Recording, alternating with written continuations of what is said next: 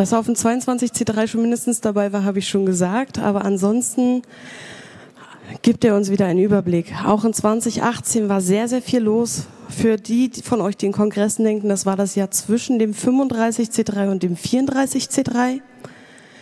Es ist wieder viel passiert in Sachen Netzpolitik und unser ne-, nächster Sprecher wird uns einen Überblick über die äh, Dinge, die auf deutscher und auf europäischer Ebene passiert sind, geben und was sich in 2019 tun wird. Bitte begrüßt mit mir den Chefredakteur von netzpolitik.org, Markus Beckedahl.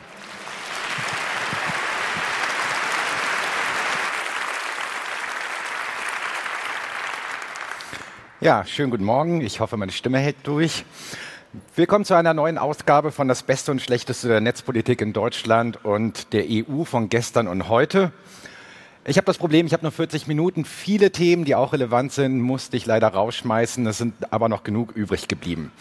Das Neue gegenüber letztem Jahr ist, wir haben eine Bundesregierung. Im vergangenen Jahr hatten wir ja gescheiterte Koalitionsverhandlungen. Mittlerweile gibt es eine große Koalition, Merkel 4.0. Was neu ist oder das Alte ist, wir haben immer noch keinen Digitalminister. Aber wir wissen auch von der EU-Ebene, das beste Internetministerium bringt nichts, wenn wir Günther Oettinger dahinsetzen.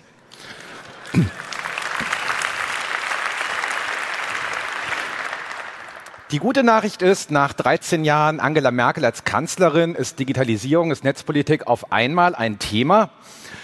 Es gibt eine Vielzahl an Arbeits- und Expertenkreisen. Wir verlieren langsam den Überblick bei netzpolitik.org. Ich lese nur mal einige vor, die es jetzt neu gegründet gibt. Digitalkabinett, Digitalrat, Datenethikkommission, Denkfabrik, Digitale Arbeitsgesellschaft, KI-Plattform Lernende Systeme, Kommission Wettbewerbsrecht 4.0, Innovation Council, Enquete-Kommission zur künstlichen Intelligenz, Enquete-Kommission zur Zukunft der Bildung oder Arbeit, ähm, irgend sowas. Das sind nur einige davon.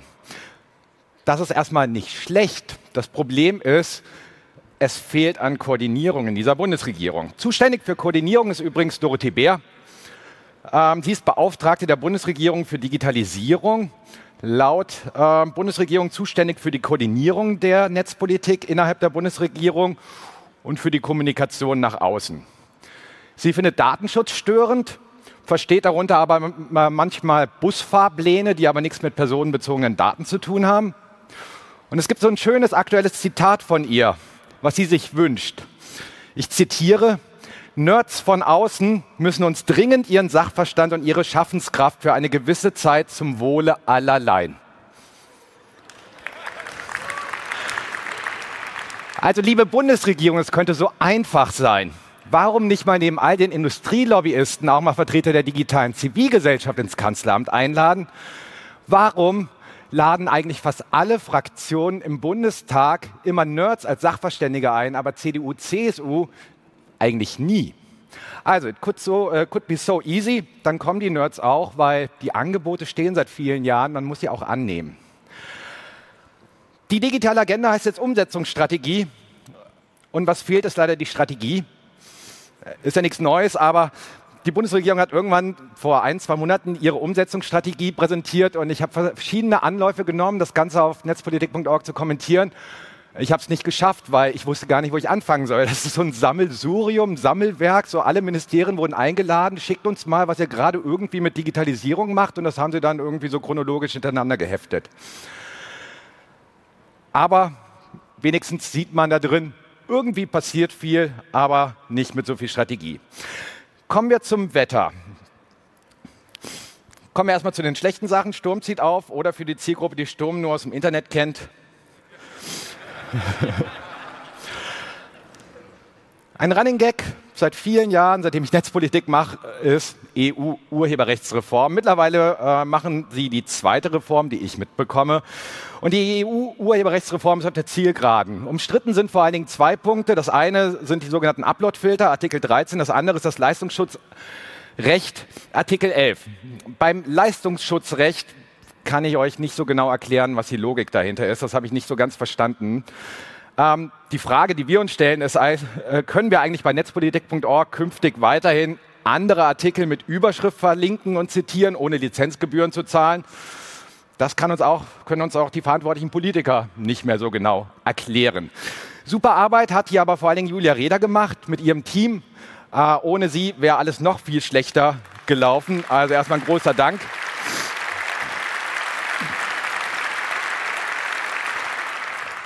Aber vor allen Dingen die Uploadfilter sind ein Problem, weil Uploadfilter stellen eine größere Gefahr für Meinungsfreiheit dar als das Netzwerkdurchsetzungsgesetz. Auch weil die automatisierte Entscheidungssysteme mitdefinieren, was wir wie angezeigt bekommen und was überhaupt veröffentlicht werden kann.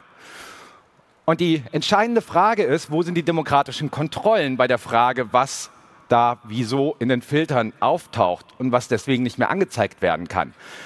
Dazu kommt später noch mehr.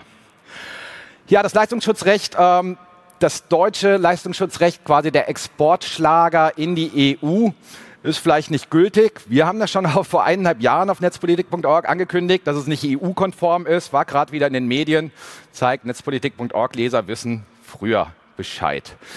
Ähm, wir haben auch mal geklagt rund um das äh, Leistungsschutzrecht. Und zwar wollten wir wissen, wer in der entscheidenden Sitzung des Bundeskabinetts vor fünf Jahren mit dabei war und was dort besprochen wurde zu dem Fall. Weil damals war äh, der Kanzleramtsminister Eckert von Kläden zuständig unter anderem dafür oder damit beschäftigt. Und sein Bruder war der Springer-Lobbyist äh, Dietrich von Kläden. Und wir sahen darin einen Interessenskonflikt und haben das durchgeklagt bis zum Bundesverwaltungsgericht. Wir haben leider nur halb Recht bekommen. Wir haben oder kriegen jetzt die Teilnehmerliste die Bundesregierung wollte nie irgendwie die Teilnehmerliste rausrücken, wer denn jetzt bei einer Kabinettssitzung dabei war, weil mit der Begründung, man könnte darauf auf das Verhalten oder Abstimmungsverhalten einzelner Minister schließen. Das haben wir erkämpft. Nicht erkämpft haben wir, dass wir die für 30 Jahre geschützten Kabinettsprotokolle bekommen. Die bleiben leider weiter geschützt. Aber was auch neu ist, Girls Day im Innenministerium. Und das ist ein kleines Problem. Also nicht nur das. Äh, die letzte große Koalition hat uns mehr Überwachungsbefugnisse wie kaum eine andere Regierung vor ihr gebracht. Und jetzt geht sie in die Verlängerung. Und an der Spitze des BMI sind eigentlich nur Überwachungshardliner zu sehen. Wir hatten sie schon mal eben. Verpflichtende Uploadfilter können ein wichtiger Bestandteil einer Zensurinfrastruktur werden. Und sie sind es sogar schon.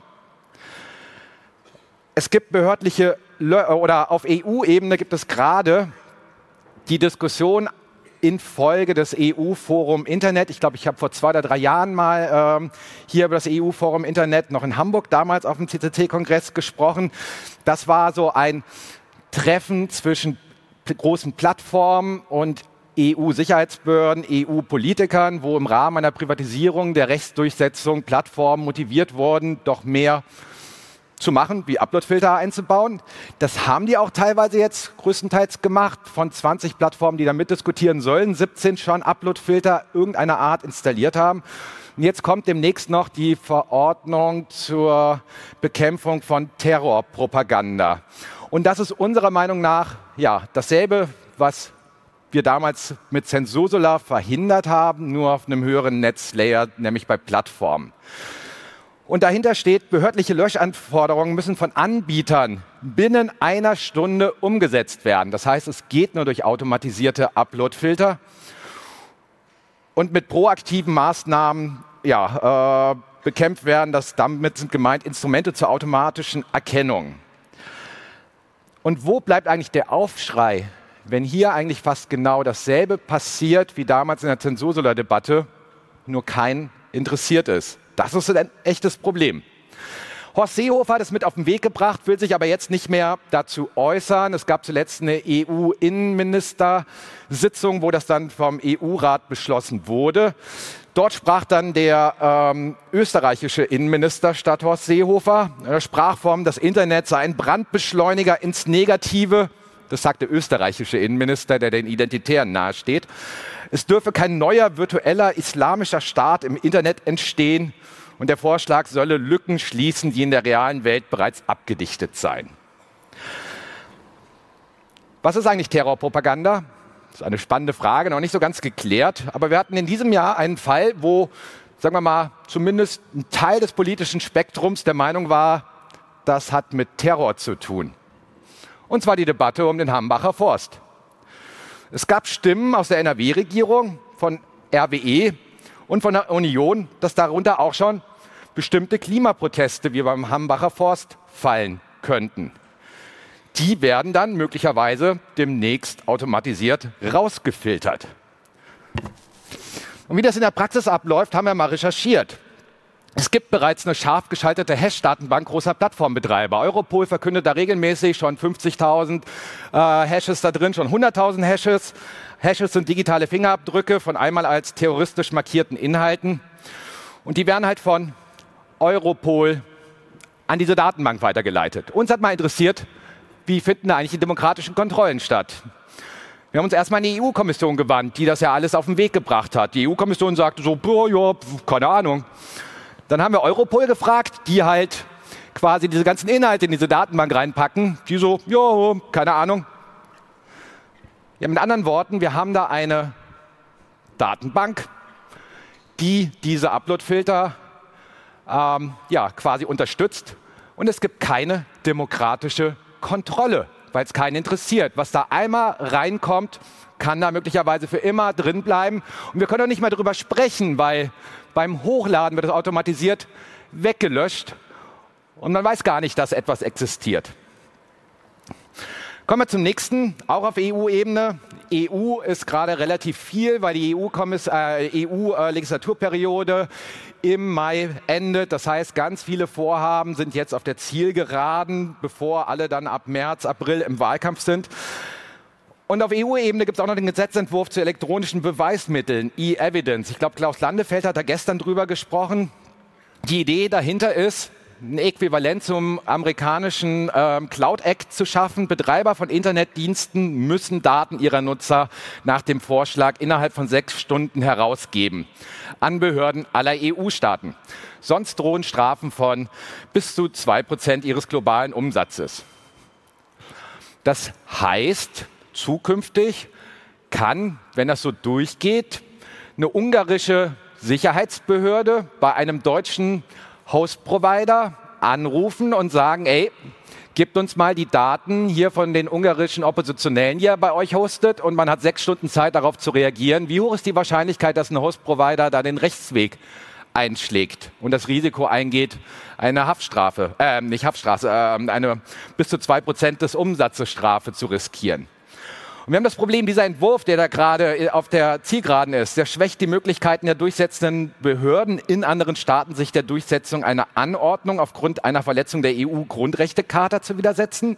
Wichtiger Punkt für Jura-Nerds. Der Entwurf geht fälschlicherweise davon aus, dass Metadaten weniger sensibel als Content-Daten sind. Bestandsdatenauskunft und so, übliche Problematik.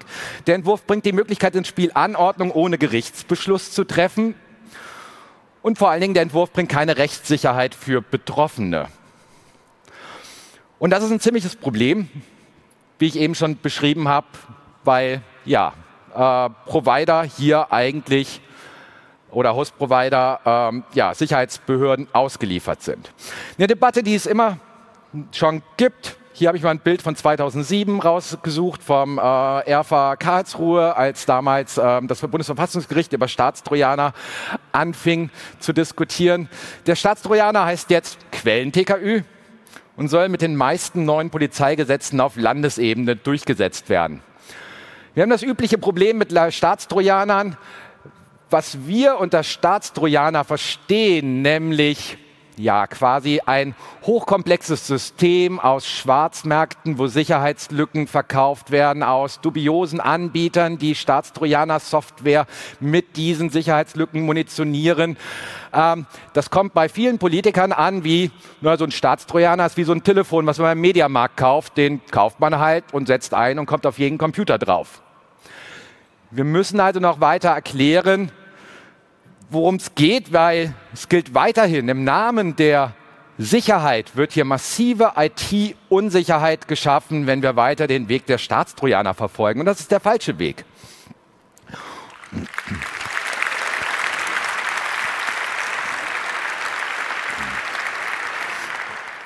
Und vor allem, der Staatstrojaner ist auch wieder ein schönes Beispiel dafür, wie eine Überwachungsbefugnis auf den Weg gebracht wird, mit welcher Begründung, wie es dann wieder ausgeweitet wird. Wir haben mal in diesem Jahr recherchiert, wofür äh, ja, die meisten Staatstrojaner eingesetzt werden. Die damalige Begründung war, wie immer, schwerste Straftaten, darunter versteht man Terror, Mord oder Totschlag. Und herausgekommen ist, dass meiste, äh, die meisten Einsatzziele äh, haben was mit Drogen zu tun. Ich glaube, eine andere Drogenpolitik würde hier viel mehr helfen, als mit Staatstrojanern IT-Unsicherheit zu schaffen.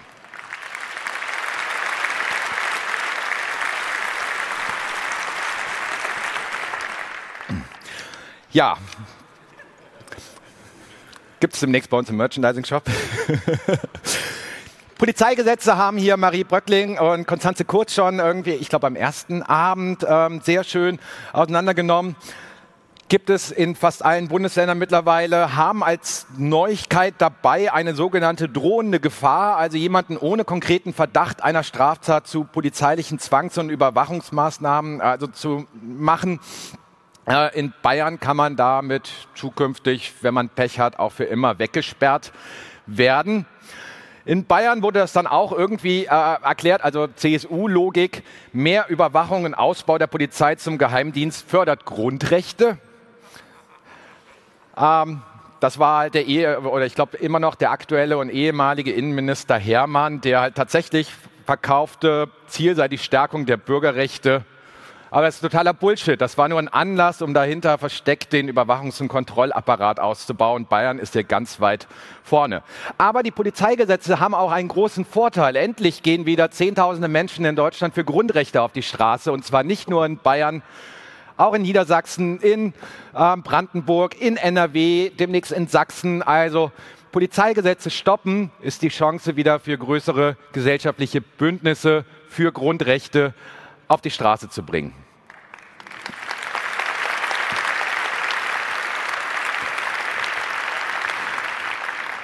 Ja, wenn es äh, um zum Thema Bündnispartner geht, haben wir auch eine neue alte Debatte. Kfz-Kennzeichenerfassung. Die Bundesregierung hat total versagt beim Ziel, äh, Klimaschutz zu fördern und äh, ja, Feinstaubbelastung äh, in den äh, Städten zurückzuführen und vor allen Dingen, naja, dieser ganze Dieselskandal, der zu Feinstaub führt, äh, was eigentlich Manipulationen sind. Ähm, das ist von der Bundesregierung total verkackt worden, aber die Antwort darauf ist mehr Überwachung. Und zwar Kfz-Kennzeichen seien äh, Scanner Kennzeichen Scanner seien laut Andreas Scheuer, das ist übrigens unser Ver äh, Verkehrsminister, die einzig praktikable und effektive Möglichkeit, Fahrverbote älterer Dieselautos durchzusetzen. Das sei keine Überwachung, der Datenschutz sei gewährt. Allerdings gibt es deutlich mildere Mittel zur Kontrolle der Fahrverbote. Wenn das unser Verkehrsminister nicht weiß, dann hat er ein Problem und wir auch. Es gibt zum Beispiel die blaue Plakette, äh, Plakette oder kleine RFID-Funksender, die andere Länder bereits in Mautsystemen einsetzen, wo man nicht die ganzen Gesichter der Fahrer und Fahrerinnen mitfotografieren muss. Und hier habe ich noch ein schönes Zitat von Andreas Scheuer. Der Einsatz von Videoüberwachung gerade im Verkehrsbereich wird seit vielen Jahren als akzeptiert empfunden. Das gelte es zu beachten, wenn der Gesetzentwurf als problematischer Eingriff in die Privatsphäre bezeichnet wird. Auch hier spricht niemand von Überwachungsstaat. Wir schon.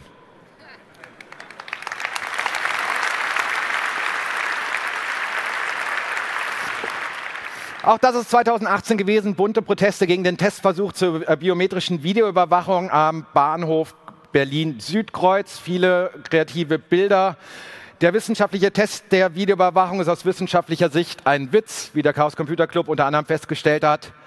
Aber wir sollten grundsätzlicher diskutieren als über Fehlerquoten, weil die Fehlerquoten werden mit der Zeit wahrscheinlich zurückgehen.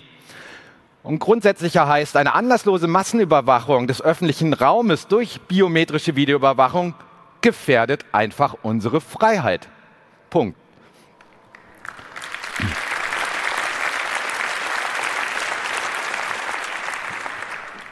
2018 ist das Jahr, wo wir endlich mit Computern sprechen können und sie sprechen auch zurück. Oder anders ausgedrückt, 2018 ist das Jahr, wo Menschen sich freiwillig Wanzen in die Wohnung stellen und dafür bezahlen.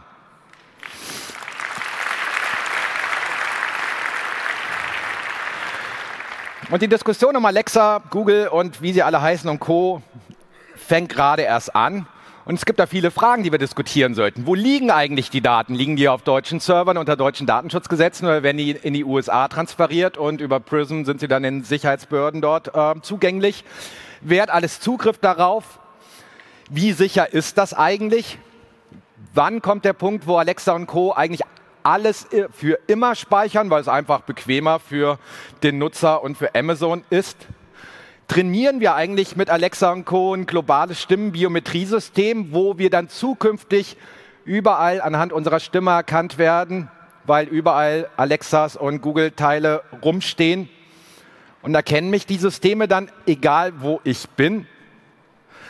Und wenn wir so eine KI trainieren, damit sie uns besser kennt und besser versteht und so weiter, und wir uns daran gewöhnen, ab wann ist der Punkt eigentlich erreicht, dass wir nicht mehr die Alexa-Welt oder die Google-Welt verlassen können, weil wir sie so auf uns trainiert haben, dass wir woanders wieder von vorne anfangen müssten.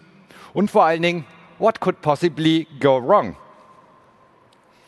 Das hat die CT gerade gefragt. Da hat jemand eine Datenschutzrechtsauskunft äh, an ähm, Amazon geschickt und hat fremde Alexa-Daten zugeschickt bekommen. Und die Herausforderung ist, künstliche Intelligenz und Sprachsteuerung sind gekommen, um zu bleiben. Das ist auch gut so, aber umso wichtiger sind freie, dezentrale, offene Alternativen dazu, denen wir vertrauen können, damit wir diese Technik auch bei uns zu Hause einbauen und können und nutzen können. Das wünsche ich mir. Ähm. Ansonsten gilt, von den größten Datenschützern kann man viel lernen. Mark Zuckerberg hat auch sein Mikrofon verklebt für die Leute, die, die noch nicht auf die Idee gekommen sind. Kommen wir zum nächsten Thema. 2017 will ihre Bot-Debatte zurück. Wir hatten es hier vorher in dem Talk von Konstanze und Ingo äh, zu äh, Desinformation. Die Debatte um Des- und Missinformation müssen wir führen, aber Social Bots sind da echt das kleinste Problem. Und auch hier haben wir wieder wie beim ähm, Staatstrojaner das Problem, dass viele Politiker irgendeine so wirre Vorstellung haben, was so ein Social Bot ist und aneinander teilweise vorbeireden, weil für die einen sind das russische Trolle, für die anderen ist es die künstliche Intelligenz eines Chatbots, mit dem man kommuniziert, wenn man mit dem ähm, äh, Kundenservice kommuniziert was halt eine ganz andere Debatte ist. Aber ähm, ja, man muss dann auch immer Politiker fragen, worüber reden sie jetzt genau, um zu verstehen, wo man hin möchte. Und was klar ist, wenn man mit einer KI kommuniziert, dann brauchen wir Transparenz. Das ist eigentlich ein Verbraucherrecht, das müssen wir auch umsetzen. Aber Transparenz brauchen wir auch bei Studien, die Panik verursachen, weil sie überall Social Bots sehen, die sonst keiner nachvollziehen kann. Und vor allen Dingen brauchen wir auch Transparenz über die Herangehensweise dieser Studienmacher, weil mittlerweile ist es eigentlich gängig, jemanden oder einen Twitter-Account zum Beispiel als Social Bot zu definieren, wenn mehr als 50 Tweets pro Tag abgesetzt wurden.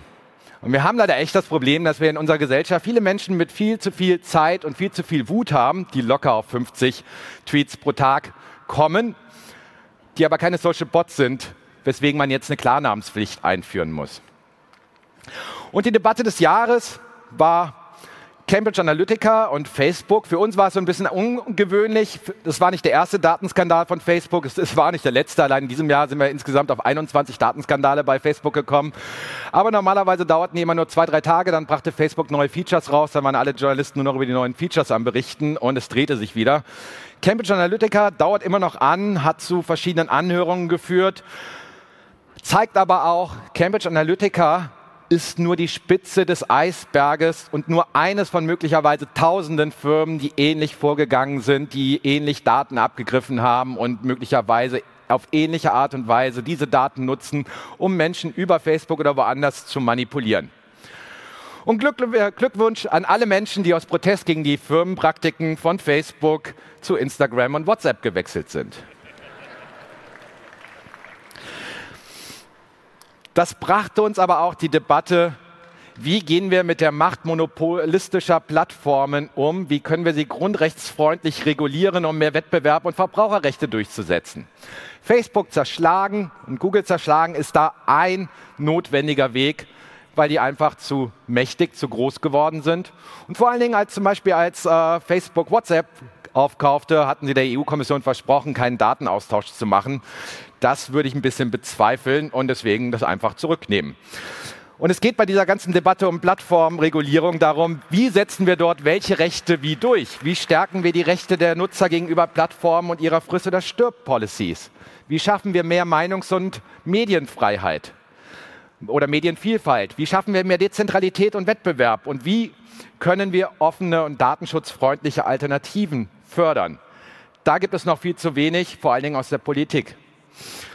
2018 hat auch gezeigt, Facebook tötet in Myanmar, in Nigeria, überall dort, wo das Unternehmen Geld verdient, sich aber nicht verantwortlich fühlt und zum Beispiel ausreichend Fact-Checker mit den richtigen Sprachkenntnissen beschäftigt. Auch das ist ein Problem. Und 2018 hat den schönen Film The Cleaners gebracht, der die Content Moderation Politik sozusagen der großen Konzerne mal ins, ja, ins Fernsehen gebracht hat. Und da kann man auch sehen, oder 2018 hat auch, gezeigt, das Netzwerkdurchsetzungsgesetz in Aktion macht weniger Schaden als befürchtet, weil es viel zu kompliziert zu melden ist. Und die Plattformen einfach eh alles löschen auf Basis ihrer Content Policies und Community-Regeln. Und das ist echt ein Problem. Aber wenigstens hat das Netzwerkdurchsetzungsgesetz Transparenzberichte äh, gebracht und wir sind gespannt auf die nächsten, die sie rausbringen müssen. Kommen wir mal zu heiter bis wolkig. Die gute Nachricht für 2018 ist, bis morgen haben alle 50 Megabit Breitbandinternet.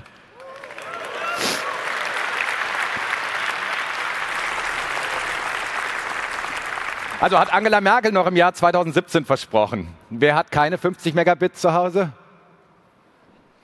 Oh, selbst bei den Nerds gibt es viele, die es nicht haben. Ja, ja, ich äh, kenne auch viele in Berlin, die in zentralen Gegenden liegen und froh sind über 16 Megabit, wenn sie das überhaupt bekommen.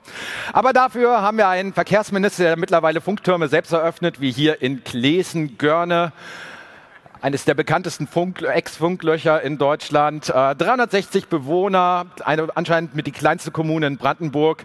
Jetzt mit Netz, weil die Deutsche Telekom von ihm genötigt wurde, für einen PR-Termin einen Funkturm aufzubauen.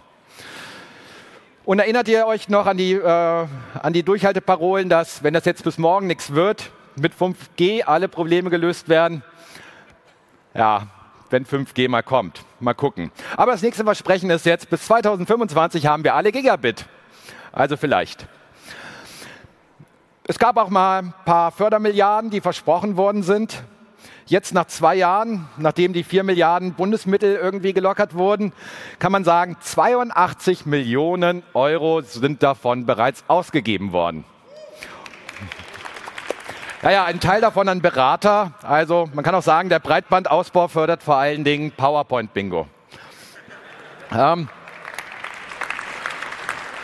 es gibt ein bisschen Fortschritt beim äh, Thema äh, Zero Rating Angebote. Ähm, zumindest gibt es neue Gerichtsurteile. Das äh, Stream-On-Angebot der Telekom verletzt die Netzneutralität. Ja, sie müssen jetzt nachbessern und so weiter. Das Grundproblem besteht. Zero Rating Angebote generell verletzen die Netzneutralität und hier brauchen wir eine Klarstellung. Und vor allen Dingen, es sind nicht nur die Telekommunikationsunternehmen, die sich die Hände in der Netzneutralitätsdebatte schmutzig machen. Es sind auch vor allen Dingen die Unternehmen und die Organisationen, die an Zero-Rating-Programmen teilnehmen und sich darüber einen Wettbewerbsvorteil verschaffen, weil sie bevorzugt durchgelassen werden.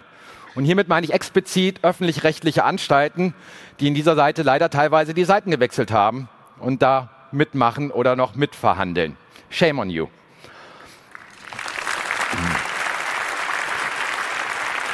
Wir haben jetzt eine KI-Strategie.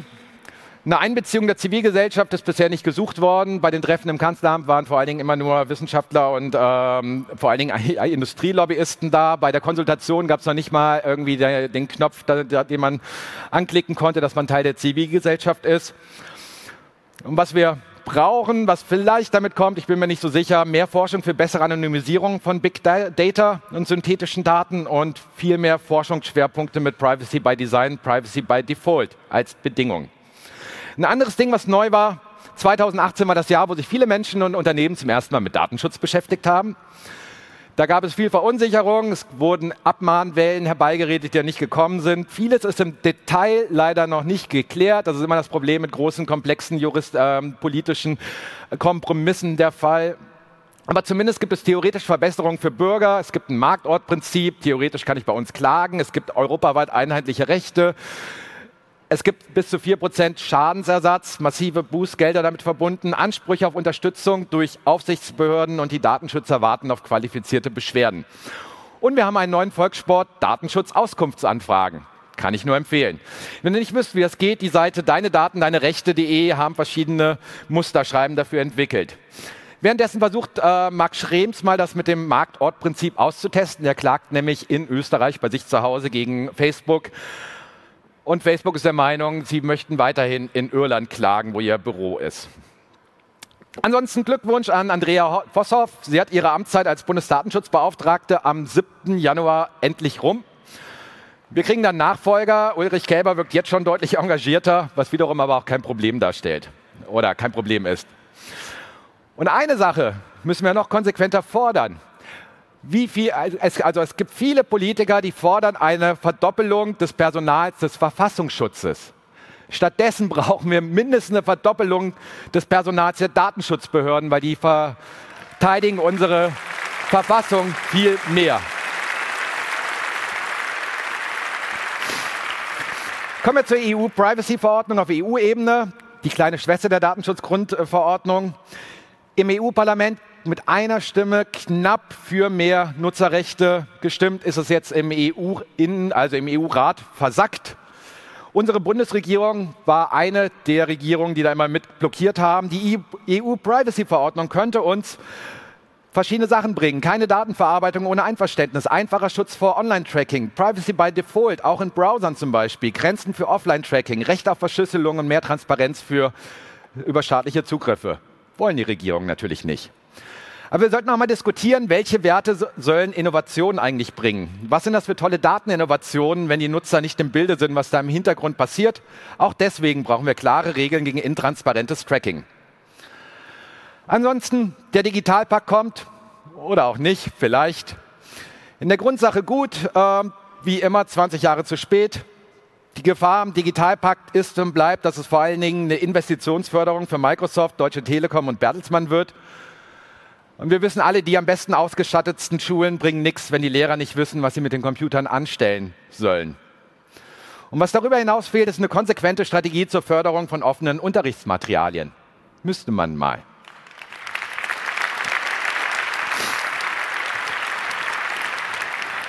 Ja, Running Gag jedes Jahr, Freifunk-Initiativen äh, könnten gemeinnützig werden. Der Bundesrat hat das erneut abgestimmt. Das liegt jetzt erneut im Bundestag, der sich erneut zusammengesetzt hat gegenüber letztem Jahr. Kroko, macht mal endlich. Damit fördert man nicht nur das digitale Ehrenamt, sondern es ist auch ein guter Beitrag zur ja, Verringerung der digitalen Spaltung vor Ort. Kommen wir zu den schönen Dingen. Ah, ich noch mal kurz.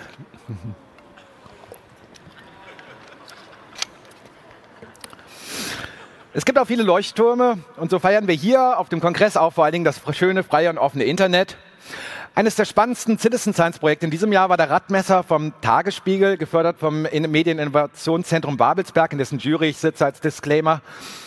Die haben Sensoren entwickelt, die an 100 Radfahrer in Berlin abgegeben wurden, die den Radabstand zu Autos äh, untersucht haben in einem längeren Test. Weil Autos müssen sich eigentlich an vorgeschriebene 1,5 Meter Abstand ähm, halten.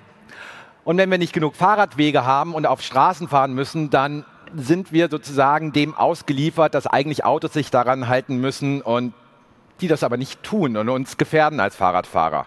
Dieses Projekt hat schön gezeigt, dass man auch mit Citizen Science Projekten A spannende kreative Sachen machen kann, aber auch eine politische Debatte im Umgang mit Radfahrern in Berlin in diesem Fall befeuern kann. Und dieses ganze Modell soll auf andere Städte ausgeweitet werden. Eines der schönsten Erfolge war in diesem Jahr offene Gesetze. Die Bundesgesetzblätter sind die zentralen Dokumente der deutschen Demokratie, aber bislang waren die gemeinfreien Werke vom Staat privatisiert worden und vom Urheberrecht geschützt. Sie waren zwar zugänglich, aber mit so vielen Schikanen versehen, dass man eigentlich immer Geld reinwerfen musste. Und dank der Open Knowledge Foundation hat sich das geändert. Die haben einfach alles gescraped und auf offenegesetze.de veröffentlicht. Und jetzt hat die Justizministerin verkündet, dass das zukünftig alles von sich aus freigestellt wird und das Gesetz geändert wird. Das ist ein großer Erfolg. Aber das sollte nur ein erster Schritt sein. Auch die Rechtsprechung sollte offen zugänglich sein. Es gibt Fortschritte bei Open Access. Und zwar im Rahmen des Projekts Deal versuchen deutsche Wissenschaftseinrichtungen mit den drei größten äh, Wissenschaftsverlagen freien Zugang für ihre Wissens äh, Forschungsergebnisse zu verhandeln. Wer die Logik dahinter nicht versteht, total absurd. Ähm, wir finanzieren Wissenschaft, die finanzieren mit unseren Steuergeldern wiederum ein paar private Verlage, zahlen denen ganz viel Geld, damit die wiederum ihr, unsere von uns finanzierte wissenschaftliche Ergebnisse publizieren. Könnte man auch anders machen, hat man bisher nicht. Aber jetzt stellen sich viele Universitäten ähm, schlechten neuen Deals in den Weg. Und im Moment zahlen zum Beispiel hunderte Unis nicht mehr in den Verlag Elsevier, weil er sich diesem Projekt Deal verweigert. Aber auch hier muss klar sein, öffentlich finanzierte Forschung muss offen zugänglich sein. Wir brauchen richtiges Open Access, aber wir sind auf, zumindest auf dem Weg dahin. Das Weizenbaum-Institut wurde gestartet ein Institut von der Bundesregierung finanziert zur Erforschung der gesellschaftlichen Auswirkungen von Digitalisierung. Ich finde das gut und das sage ich ganz unironisch. Es ist aber wie immer leider 20 Jahre zu spät. Aber besser zu spät als ähm, nie. Dann gab es in diesem Jahr zum ersten Mal eine Bits und Bäume, wo sich Umweltbewegung und Netzbewegung ähm, drei Tage lang unterhalten haben. Das ist auch ein Fortschritt. Wir hatten mal vor zehn Jahren eine Sustainable IT-Konferenz in Berlin organisiert. Da hatten wir noch das Problem, dass die Umweltbewegung nicht wusste, dass sie auch von der Digitalisierung betroffen ist. Die gute Nachricht ist, sie haben es jetzt mittlerweile kapiert, zumindest Teile davon. Und wir hatten in diesem Jahr 800 Menschen in Berlin bei unserer Das ist Netzpolitik-Konferenz, der fünften. Und auf der ersten Das ist Netzpolitik-Konferenz vor fünf Jahren waren eigentlich fast alle im Publikum und auf der Bühne, so alt wie ich, männlich, und in diesem Jahr war ich zum ersten Mal einer der Ältesten. Der Großteil war jünger und viel weiblicher geworden. Das ist eine schöne Entwicklung, zeigt auch, wir haben zum Glück keine Nachwuchsprobleme. Und deswegen machen wir auch im nächsten Jahr die nächste, das ist Netzpolitikkonferenz, 13.09.2019, Volksbühne in Berlin. Und danach feiern wir unseren 15. Geburtstag von netzpolitik.org. Und jetzt kommen wir noch zu den letzten schönen Sachen. Hans-Georg Maaßen ist endlich weg.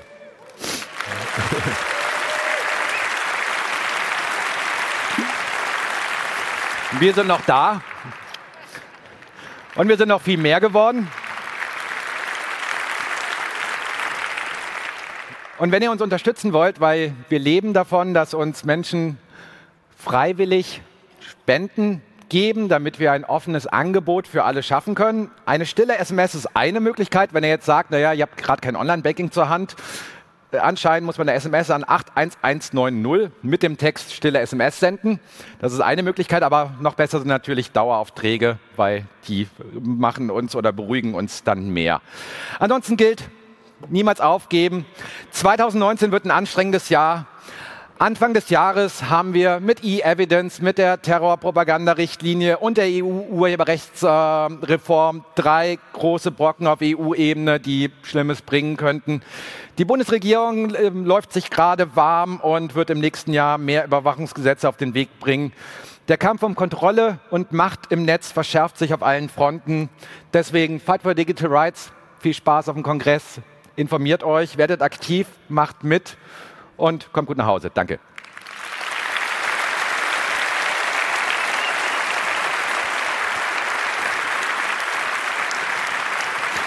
Und wir haben hier noch Aufkleber und Jutesäcke. Wer welche haben will, weil wir waren jetzt nicht in der Lage, aufgrund unserer ganzen Vorträge hier auch noch einen Stand irgendwo zu machen und dachten, wir machen das nach unseren Talks. Vielen lieben Dank, Markus. Wieder das Gleiche. Wenn ihr Fragen habt, ihr findet acht Mikrosol äh, Mikrofone hier unten im Saal. Bitte positioniert euch hinter dem Mikrofon. Die, die jetzt schon den Raum verlassen, bitte seid ruhig, damit wir die Fragen entgegennehmen können.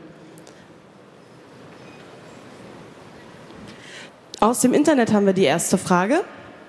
Ja, im Internet ist man unsicher, ob du das Fact-Checking und darauf aufbauendes Filtern bei Facebook gut oder schlecht findest und wie du das gegebenenfalls mit der Ablehnung der EU-Upload-Filter zusammenbringst. Äh, gar nicht. also ich bringe das gar nicht mit der EU-Upload-Filter-Sache ähm, ähm, zusammen. Ich finde es wichtig und richtig, dass es demokratische Fact-Checking Institutionen gibt, auch auf Plattformen wie Facebook. Ich finde es nicht okay, dass Facebook denkt, das machen irgendwelche Freien oder ja, Fremden und kriegen dafür kein Geld. Hier sollte vor allen Dingen Facebook in Ländern wie Nigeria oder Myanmar, wo man viel Geld verdienen möchte, aber keinerlei Verantwortung dafür übernimmt, dass da sich ganz viele Falschmeldungen, Hassmeldungen ganz schnell verbreiten und das zu Pogromen und Völkermorden führt. Also hier müsste Facebook viel mehr machen. Bitte wartet noch mit den Jutesäcken, bis dieser Vortrag komplett vorbei ist und die Q&A vorbei sind. Danke.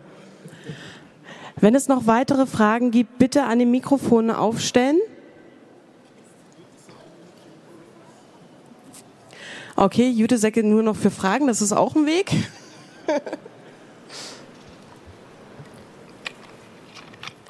Okay, wenn es keine weiteren Fragen gibt, bist du sicherlich später auch noch erreichbar für die ganzen Leute. Vielen. Ah, es gibt noch am Mikrofon 4 eine Frage, habe ich gehört? Ähm, kurze Folgefrage zu dem eben. Wie würdest du das, also wo siehst du die Grenze zwischen der Verantwortung von Facebook und wo beginnt Zensur quasi? Weil das ist ja eine schwierige Sache, wenn Facebook eingreift, was veröffentlicht werden darf und was nicht. Ich glaube, das Grundproblem ist, dass wir im Moment in der Internetregulierung nur zwei Wege haben. Entweder ist man Provider, dann ist man nicht haftbar für etwas, was passiert, oder man ist ein Medium, man ist haftbar für das, was passiert. Und wir haben es bei Facebook, YouTube und Co. mit monopolistisch zentralisierten Plattformen zu tun, die genau in der Mitte stehen und die wir mit einem dritten Weg regulieren sollten, weil natürlich tragen sie eine gewisse Art von Verantwortung, aber ich möchte jetzt eigentlich nicht, dass ja, äh, Mark Zuckerberg auch meine Facebook-Netzpolitik-Seite äh, rechtlich äh, ja, dafür haftbar gemacht wird. Also mit anderen Worten, wir brauchen da richtige neue Regulierungsarten, um das Problem zu lösen. So mal kurz gesagt. Die Antwort ist viel, viel komplexer. Vielen lieben Dank. Bitte einen riesigen Applaus für Markus Beckedahl.